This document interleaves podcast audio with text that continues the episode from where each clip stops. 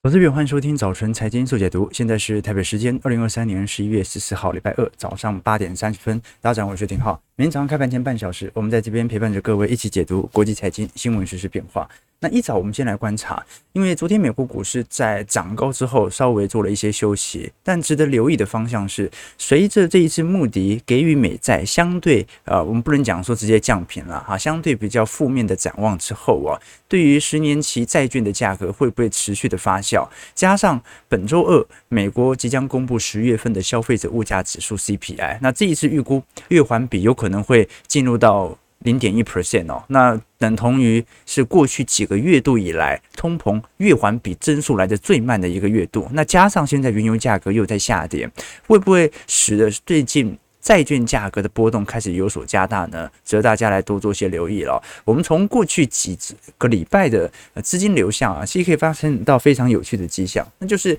过去一周的资金流入，其实如果从实体美国股市投资者来看，其实蛮明显的。我们具体来留意是什么样的情绪推动了市场的转变。那主要的因素当然有两个了哈。第一个就是十年期公债殖利率的滑落。那这个滑落的原因，昨天我们提过，是美国财政部他宣布长期债券的出售增幅低于很多人原本的预期，而且呢，联总会似乎有在暗示今年可能不会再升息了。鲍尔没这么说哈，但是其他央行总裁其实都有提到相关的谈话。那未来几天，大家除了解读未来的通膨数据以外，礼拜三也会有生产者物价指数 PPI。那如果原油对于通膨所造成的拉动已经不是特别显著，那当然资金短期内的回流就已经比较明显一点了。那另外一方面，尤其这一波啊赚得盆满钵满的，应该算是对冲基金。如果我们以过往对冲基金的条件来看，大家应该最为注目的应该就比尔艾克曼。比尔看艾克曼哦，他是标准的去做多。部分科技股极力去做空美国长天期公债价格，在三季度的操作，那的确在整个三季度表现算是蛮亮丽的，因为他去抄底股票股票嘛，那后来涨了嘛，他去做空债券嘛，而且他在债券价格。开始明显见底反弹之前就开始平仓，OK？那对冲基金目前的主流做法又是什么呢？我们从美国商品期货交易委员会 CFTC 最近所公布的资料显示，对冲基金针对标普五百指数的看跌期权已经降到了二零二二年六月份以来的最低水平。所以第一件事情，本波的反弹一定有。空单的获利了结的因子存在，它不单纯的是市场的买气所推动，是因为原本极度看空的对冲基金正在大量的平仓。但是第二件事情，你看对纳指的看跌期权，它都已经跌到三月份以来的最低水平，那也就说明着基本上现在是没有更多的空单平仓来进行推动啊，现在没人看空了，投资朋友啊，短期内了没人看空，那股价要在持续大幅推升的，呃，这种色彩。或者它的助力其实就会降低很多，那你最后就变亮了嘛？哈，原本。呃，第一波的空单获利了结，它可以做第一波的拉抬。那第二波的拉抬，它就是要有最新的买盘来进驻嘛，那资金就要出来。所以量能是否有所回归，是投资人比较关注的方向。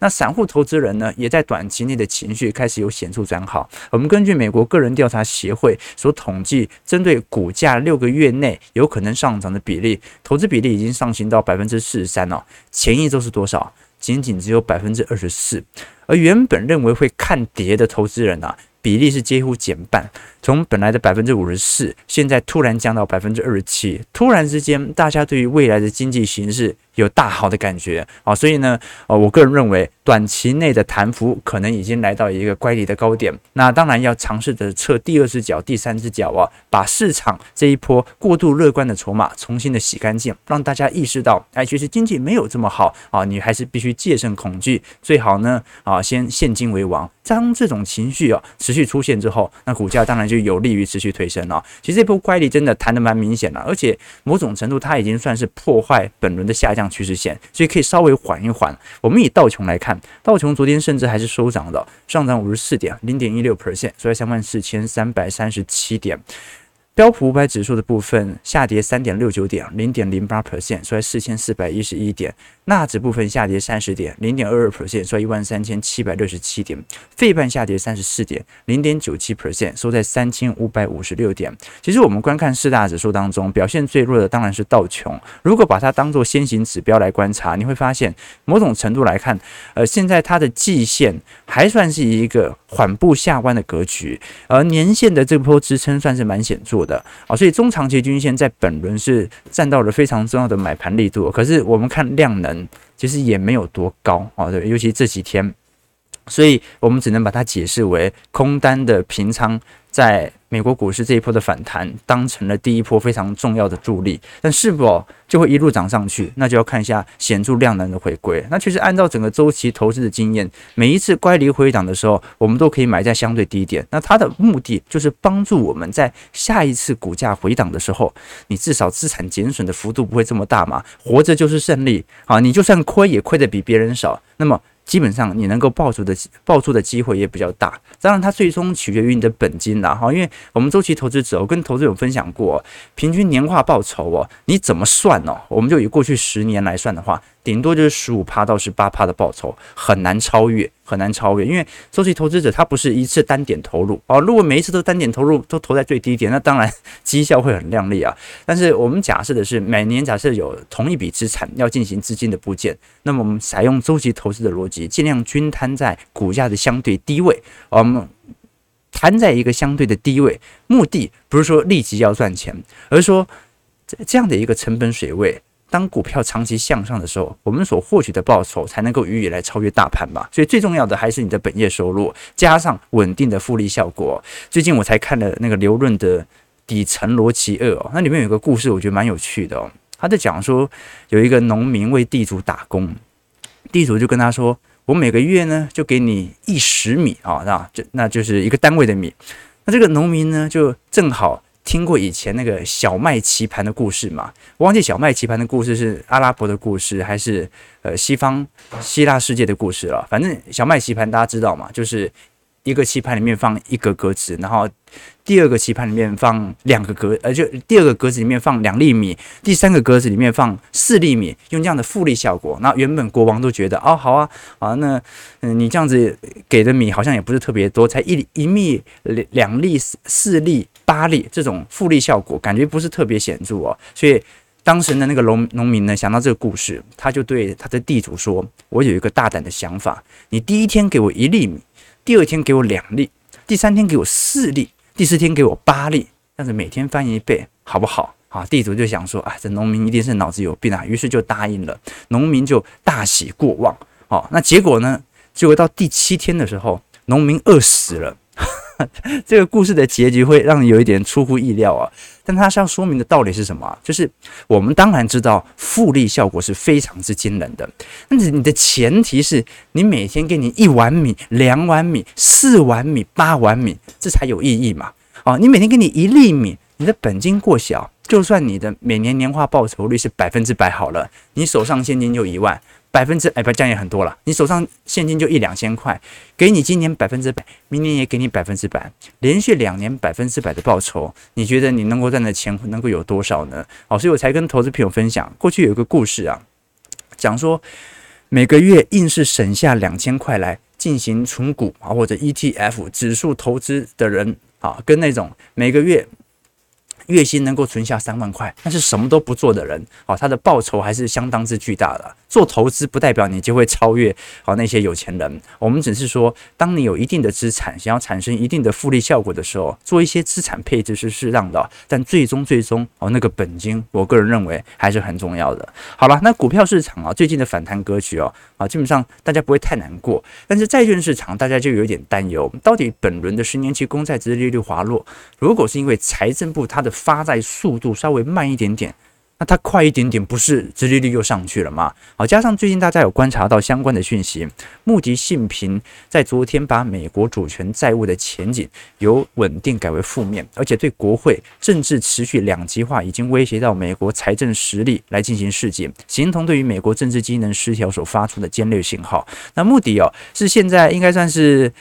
惠誉和标普就是三大的信评机构当中，现在少数还把美国公债的信用评级维持在 Triple A 等级的。惠誉是今年八月份把美国长期信用评等调降了嘛？那标普我记得是。好像是二零一一年的时候就已经把美国国会当时是因为债务上限的问题啊而调降了美国长期的信评。那有投资人会担心说，哎，那么到现在为止有没有可能，如果连穆迪都调降啊，那美国公债就真的没有信用了，债券的抛售潮会再起呢？首先呢，这个信评机构对于美债的卖压，我认为没有太大相关。为什么呢？因为我们。投资机构通常持有美债，并不是因为它是 Triple A 等级啊，就不是因为什么信评高所以我持有它，是因为它是美国国债，好，它是全球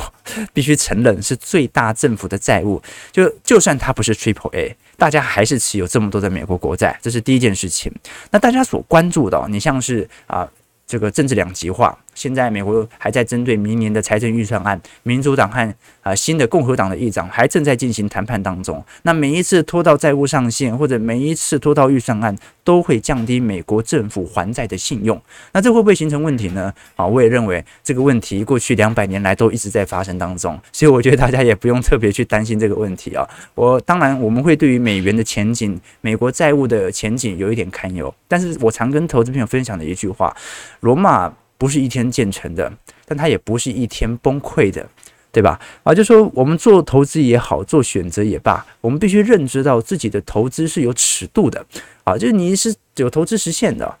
美元总有一天会崩溃，美国债务总有一天也也总有一天也一定会崩溃，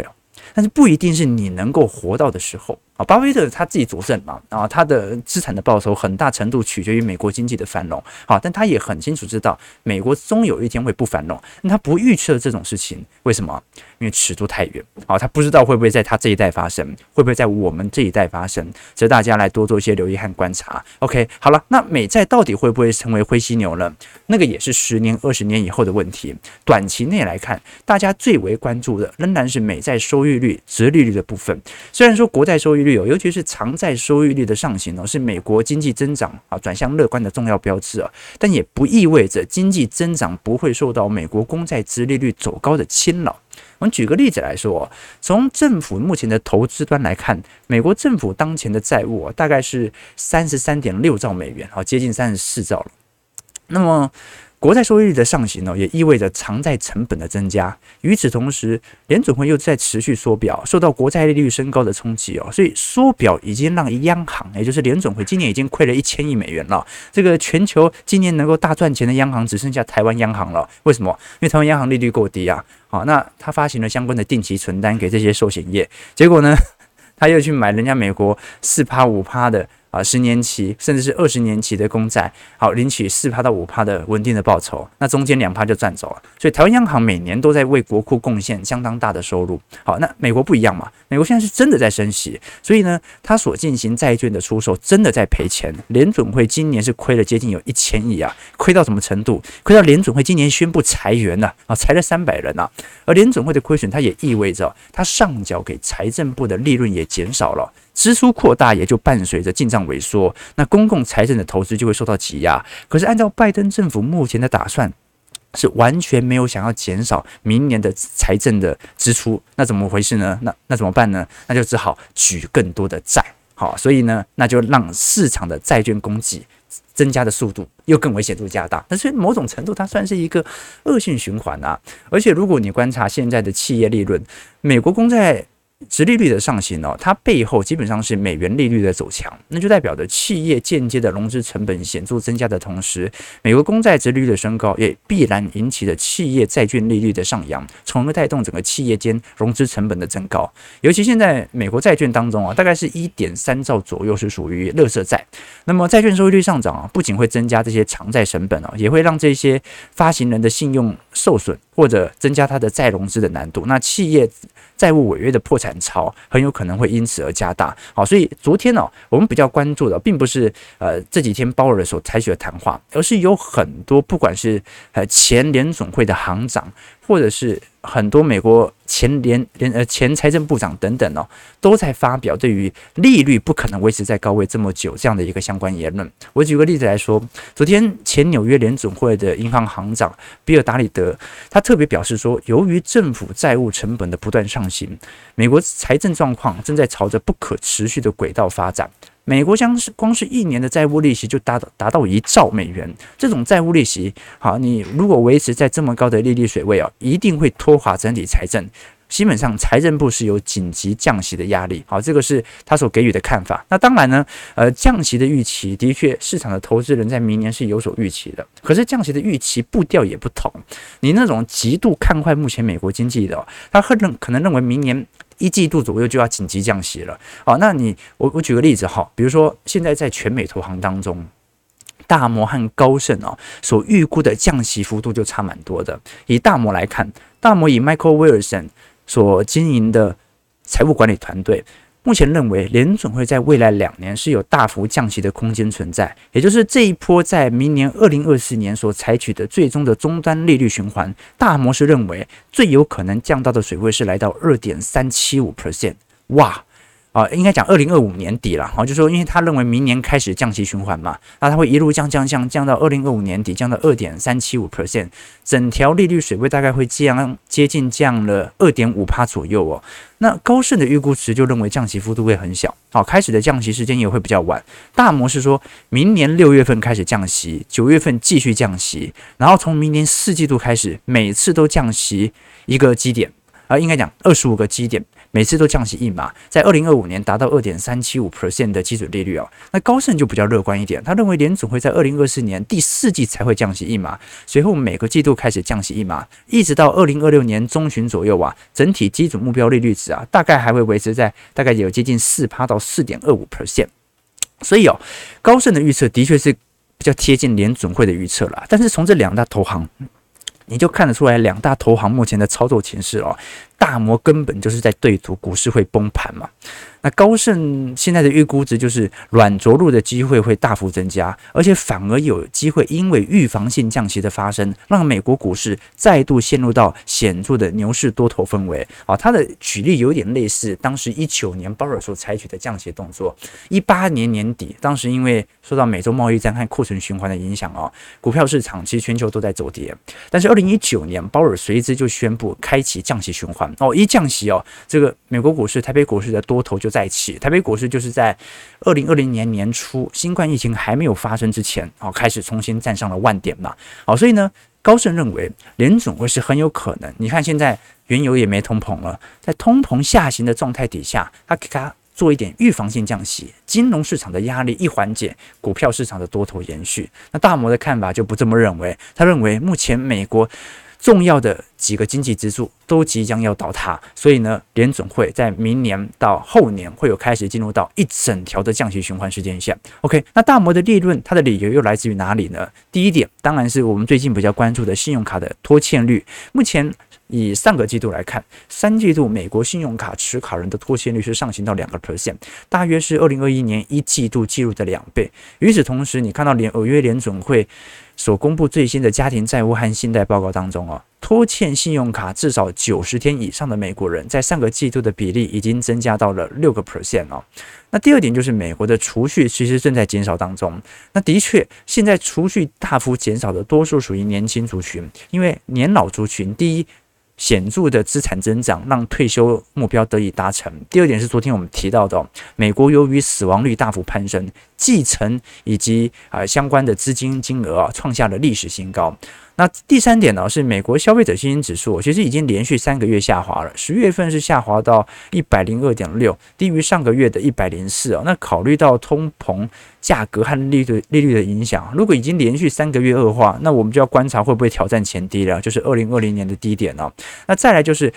根据大摩的报告显示，目前美国人看起来，即便圣诞旺季已经到，感恩节即将到来，麦肯锡针对一千名美国消费者所进行的调查显示，只有百分之三十五的民众表示他们计划在今年进行大笔的消费，低于在二零二二年假期前挥霍的百分之三十九哦。那最后一点就是拖累整个经济下滑的关键，刚才所聊到的整个经济数据啊。啊，信用卡刷卡量可能会萎缩啦，民间的消费不振啦，这一次的假期可能大家的消费不像前几个假期来的这么靓丽啊。好，但是呢，这些都不足以确保经济一定会进入到大幅衰退。经济显著的深度衰退，它有一个重要指标，就是一定要伴随着大规模失业。如果只是啊，大家消费少一点点啊，大家通膨很高啊，勒紧裤腰带，那种感觉只是一个传统的经济走皮现象而已啊。真正的衰退。必然要伴随着大规模的失业人口，目前没有看到，但是大摩认为明年会看到。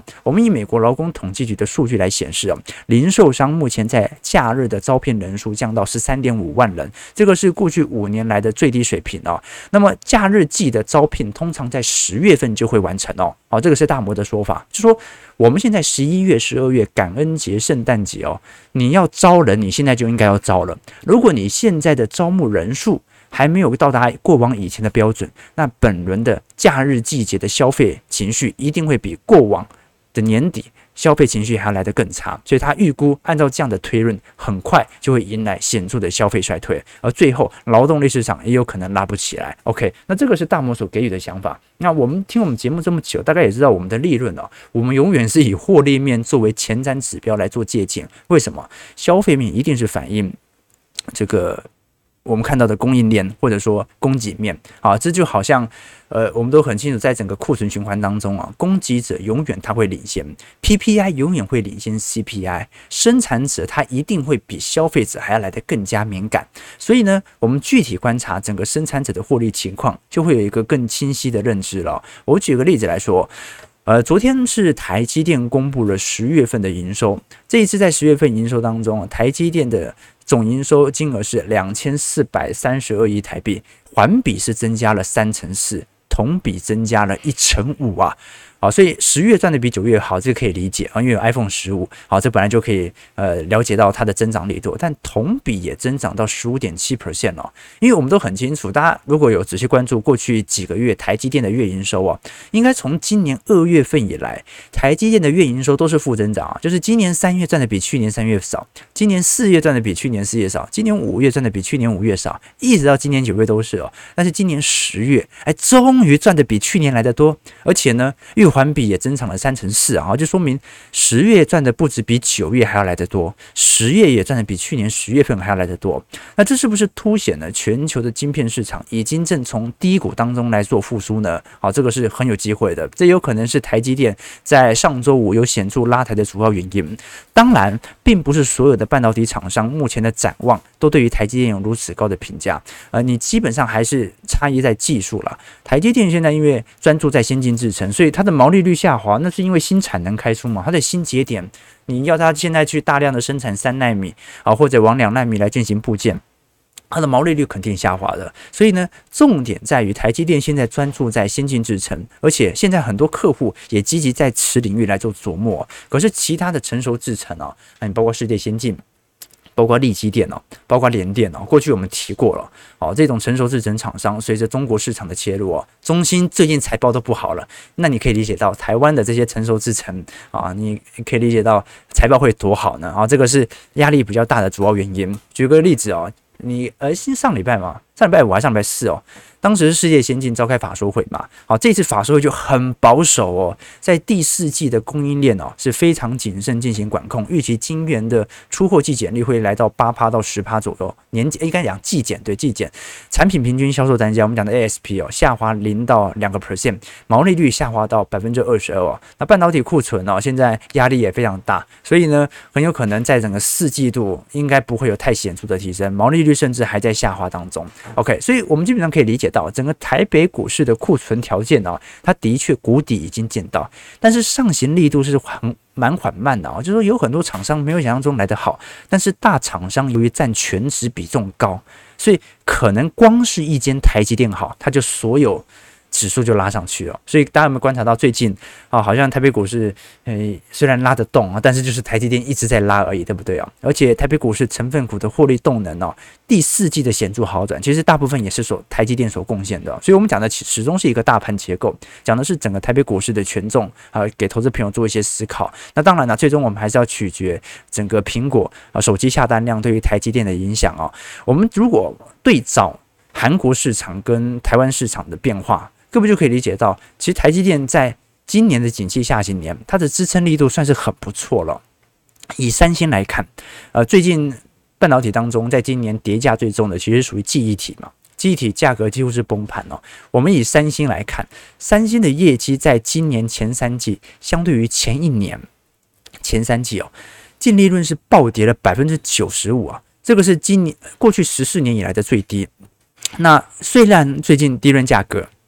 在第三季看起来已经有点见顶了，但南韩向来都是台湾的竞争对手哦，所以我们反而可以观察三星营收的主要。部门主要仰赖于半导体和智慧型手机的两大支柱。那波动幅度比较大的半导体业务低迷的时候啊，由智慧型手机的部门来弥补亏损哦。那至于显示器和家电部门呢，由于入气的竞争产业啊，收益已经大幅缩减了。那今年就是手机，我们都很清楚，其实卖的不是很好嘛。那半导体尤其在低润层面，报价又在跌，哦，压力就非常大。三星最近是推出了，我记得是那个 Galaxy Z Fold 5啊。还有一个三系列，我记得，OK 啊，但是连我都不记得，就说明现在三星所推出的手机真的市场上的关注力度不是特别高啊。尤其过去在陆系手机当中，整个中国市场当中，三星长期都是市占第一名哦，目前已经被挤到了前五名以外了啊。这个是我们所观察到的呃具体方向。所以呢，基本上全球的科技硬体业啊，我们只能说谷底已经看到，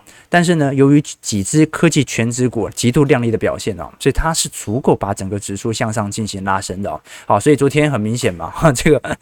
台北股市是啊开高走低啊，涨幅虽然也不错啦，又涨了一百五十六点，但是就比较弱一点点，比较弱一点点。昨天涨幅是零点九四 percent，收在一万六千八百三十九点。不过因为台北股市这波跌也没跌多深嘛，那。你也不要求它涨太多，虽然昨天留了一根上影线，那也不是坏事嘛。涨太多也不是特别好啊，因为除了台积电根本就没有股价在涨啊。其实如果你从整个散户市场来做观察，那追价也一直到现在才开始出现。从八月到十月，台北股市连跌了三个月啊，累积跌点是高达接近一千五百点哦。这个是今年台北股市最大修正哦。前几波的修正都不如今年第三季来的大。那么对于十一月以来的中期反弹哦，其实你硬要讲整个散户小台就不用讲了，小台一定是看空的。你要讲整个散户的量能追价，其实也蛮低的哦。就是说到现在为止，呃，代表散户的融资余额哦，从呃今年应该讲上个礼拜还是上上礼拜啊，就是台北股市跌破万六当天开始来算哦，台北股市现在涨了大概有接近九百点了嘛。融资余额增加多少啊？融资余额才增加二十六亿。如果从幅度来看，只增加一趴。台北股市已经涨了五趴了，过去两周啊，那融资增加一趴，所以呢，这表示大多数的散户到目前为止哦，在台股层面还处于显著的观望啊，通常就是等下一波的拉回再来做。观察，所以台北股市这一波虽然短期内有所拉高，但是回档幅度会大吗？那也不一定哦。哈，这个是值得大家来多做一些思考和留意了。所以从整体层面来看，其实整个台北股市目前的概概况哦，呃，你也不能说好，也不能说坏，就是它就是闷哦，它比美国股市闷太多了，闷到你完全就是几乎没有任何想要去。做台股的空间啊，至少从操作面来看啊，因为中小型股也不好嘛，它涨的又是权值股，所以这个就目前的状态。OK，好，我们看下投资朋友的几个提问哦。网友问说如何看啊？对对对对，你说地缘政治对台湾的影响，我自己是比较比较乐观一点点啦。怎么说？以以前不是那个后藤新平啊曾经讲过一句话嘛，就台湾的民族特性嘛，呃，贪钱怕死不要脸。好，后来有网友纠正我说啊，这个史料的源头啊，并不是后藤新平讲的，是台湾人自己投报时自己讲的，是台湾人给予自己的评价，不是日本人讲的。好，贪钱怕死不要脸哦。好，但你发现啊，这个台湾人很常会把自己啊举成啊这个不同的例子哦。我最近才看了一本书哦，他说很多人喜欢把台湾类比成，比如说东方的瑞士、台海的以色列、东北亚的新加坡啊、海上的乌克兰啊，反正就是。会用各各式各样的例子来举例台湾现在所面临的处境啊，OK，所以呃，台湾为为什么会有这样的一个特殊性的理解啊？基本上就说明啊，台湾在面临这种啊，不管是在政治上、地理上、文化上啊，这种极度客观的不同，但它所面临的政治处境又跟全世界很多时候很像的时候，你就可以理解到啊，台湾人其实是很能够自嘲的。好，就是你看台湾人就自你你讲说自己贪钱怕死不要脸啊，有哪个台湾人会否认？浩哥贪不贪钱？贪钱呐，怕不怕死？怕死啊！啊，不要脸啊，不要脸是我的特色之一呀。好，所以哦，你可以观察到。某种程度是在自嘲，说，哎，我们其实就是在这样的环境当中匍匐前进的啊，所以你说台海风险当然是外资针对台北股市评价比较低的主要原因啊，但是啊，会怕吗？啊，台湾人普遍我觉得是。啊，这是蛮乐观的啦，哈，乐观进取，然后这个是我面临的状态，所以啊，其实这种政治逻辑我也没办法多讲什么。我们讲的股票市场其实就是在一定的时间内赚取最大化的报酬，而且在控制一定的风险程度下，对吧？好，我们看一下投资朋友的几个提问。台北股市开盘，看一下哈，台北股市上涨九十点啊，今天量能也不大，收在一万六千九百二十九点了。其实昨天费半也跌哦，今天台北股市还涨得不错，成交量能大概两千八到两千九百亿哦。OK，那我觉得八成都是外资贡献的啊，外外外资现在不买，台北股市量就缩到两千两千两百亿，对不对？OK 啊，有东方人的情，西方人的谈，对不对？OK，OK，、不怕贪啊，不怕贪，对对对啊，这这大家都这样子吧、OK, OK, 啊，今天要去桃园面试，希望早日财富自由啊，祝你面试顺利啊。增加自己的本业收入啊，财富自由，财富自由，OK 哦。这个台湾是无为而治啊，不用升息啊，反正等着等着，美国最后还是要降息的。哦，你这种老子思想还蛮有趣的，对对对，反正它迟早会降，不如我们就不升了啊，对对。那不升就房价继续涨啊，低息环境就像吸毒啊，一吸毒一时爽，久了就内伤了啊！对对对对，不要吸毒，不要吸毒。OK，呃，差不多的论调，一年前就听过了，结果这些投行错了一整年。OK，所以你可以理解了啊，今年大家的这种悲观情绪，我们其实时不时就会做一些调查。到现在为止，你觉得市场有真正乐观过吗？我从来没有看到过，今年以来完全没有。二零二一年那年蛮蛮明显的，好，但去年年底开始就我就没有看过市场上有对于经济抱持的任何希望啊，顶多就是啊，现在修正大了，应该要谈一下了，从来没有那种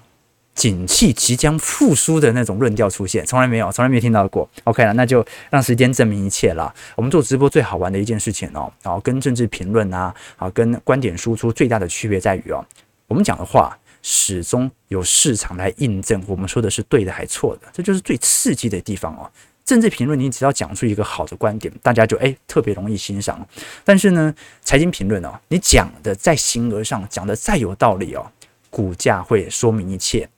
搞清楚你说的是对的还是错的，所以股价是检验我们说法唯一的道理。听众投资朋友，早上九点零四分，如果喜欢我们节目，记得帮我们订阅、按赞、加分享。我们就明天早上八点半，早晨财经速解读再相见。祝各位投资朋友看盘顺利，操盘愉快。